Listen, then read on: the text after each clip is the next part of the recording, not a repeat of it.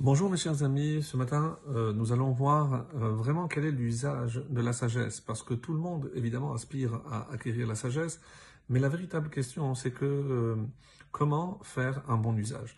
Et ce conseil nous est donné par l'homme le plus sage, bien entendu, Shlomo HaMeler, qui, dans le chapitre 17, et nous sommes arrivés entre-temps au verset 16, voilà ce qu'il nous dit.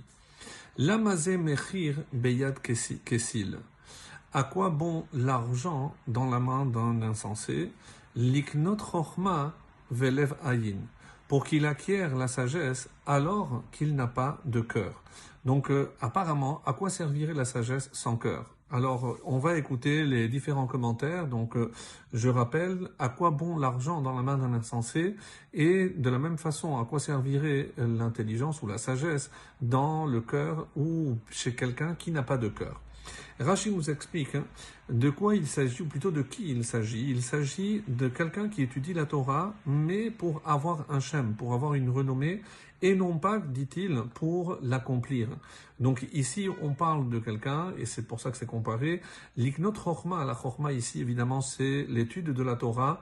C'est quelqu'un qui étudierait la Torah parce que euh, c'est très intéressant, c'est un défi intellectuel, mais il n'a pas compris que si elle n'est pas, cette étude-là n'est pas accompagnée du Hirat et la Hirat Shamaim, ce qu'on appelle nous la crainte du ciel, c'est ce qui permet à l'homme de comprendre que la progression spirituelle ne peut passer que par l'action, c'est-à-dire par l'accomplissement des mitzvot.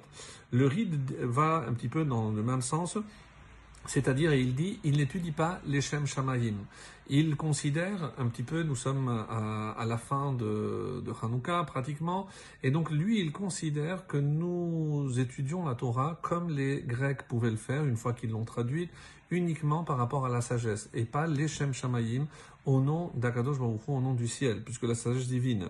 Et donc, euh, voilà, ou alors il dit aussi qui im lehit yaher, et c'est un terme très dur, c'est-à-dire pour s'enorgueillir. Un petit peu comme Rachid nous avait dit, c'est pour acquérir une bonne euh, une renommée et certainement pas pour euh, servir Dieu. Voilà donc pour le verset 16, euh, on a dit exactement. Alors, euh, certains, d'autres vont donner, excusez-moi, donc pourquoi on parle ici euh, l'argent dans la main d'un insensé? Parce que quelqu'un qui a de l'argent, c'est un petit peu comme demander la richesse sans savoir s'en servir. Et ici, il dit Oh, leshem rechishat sefarim. Pourquoi euh, on, peut joindre et la sagesse et l'argent, c'est-à-dire avoir l'argent pour acquérir la sagesse. Et comment? Et il dit ici rechishat, c'est le Rav Kimri, rechishat sefarim, en achetant des livres. Oui, puisque acheter des livres, aujourd'hui on aurait pu dire euh, assister à suivre des cours, par exemple. C'est comme ça, c'est un moyen aussi d'acquérir aussi la sagesse euh, dans le bon sens du terme. Yudzaïn 17. Bechol ohev harea. L'ami aime en tout temps. C'est-à-dire, il n'y a pas de condition pour aimer euh, quelqu'un, son véritable ami. Ve'ach letzara yivaled, et un frère est mis au monde, littéralement yivaled, est mis au monde euh, letzara pour l'adversité. Autrement dit, c'est à ce moment-là que je vais véritablement voir qui est mon ami ou peut-être aussi qui est mon frère. Comme il explique ici, le ride, qui va à peu près ici, dans le même sens que le Radak. Euh, Yeshlo simcha o sheyeshlo tzara. Qu'est-ce que ça veut dire en tout temps euh, l'ami aime? Donc c'est pas lorsque ça va bien ou euh, au contraire j'attends que ça n'aille pas pour me rapprocher de l'autre. Non, en tout temps, que ce soit dans ses joies ou que, que ce soit dans ses tristesses. Un véritable ami est toujours là présent pour être avec l'autre, que ce soit dans la joie ou que ce soit dans la tristesse. Le Gaon de Vilna donne une très belle interprétation qu'on a déjà entendue dans le cas notamment par, exemple pour le deuil, où il dit que euh, l'homme a finalement trois amis, qui sont l'argent, les proches et on va appeler ça, il appelle ça Gemilut Rasadim, les actions de chesed, les actions de bonté. Et comme il l'expliquera, lorsqu'on va quitter ce monde, l'argent, donc quand on quittera ce monde, on n'emportera pas nos richesses avec nous.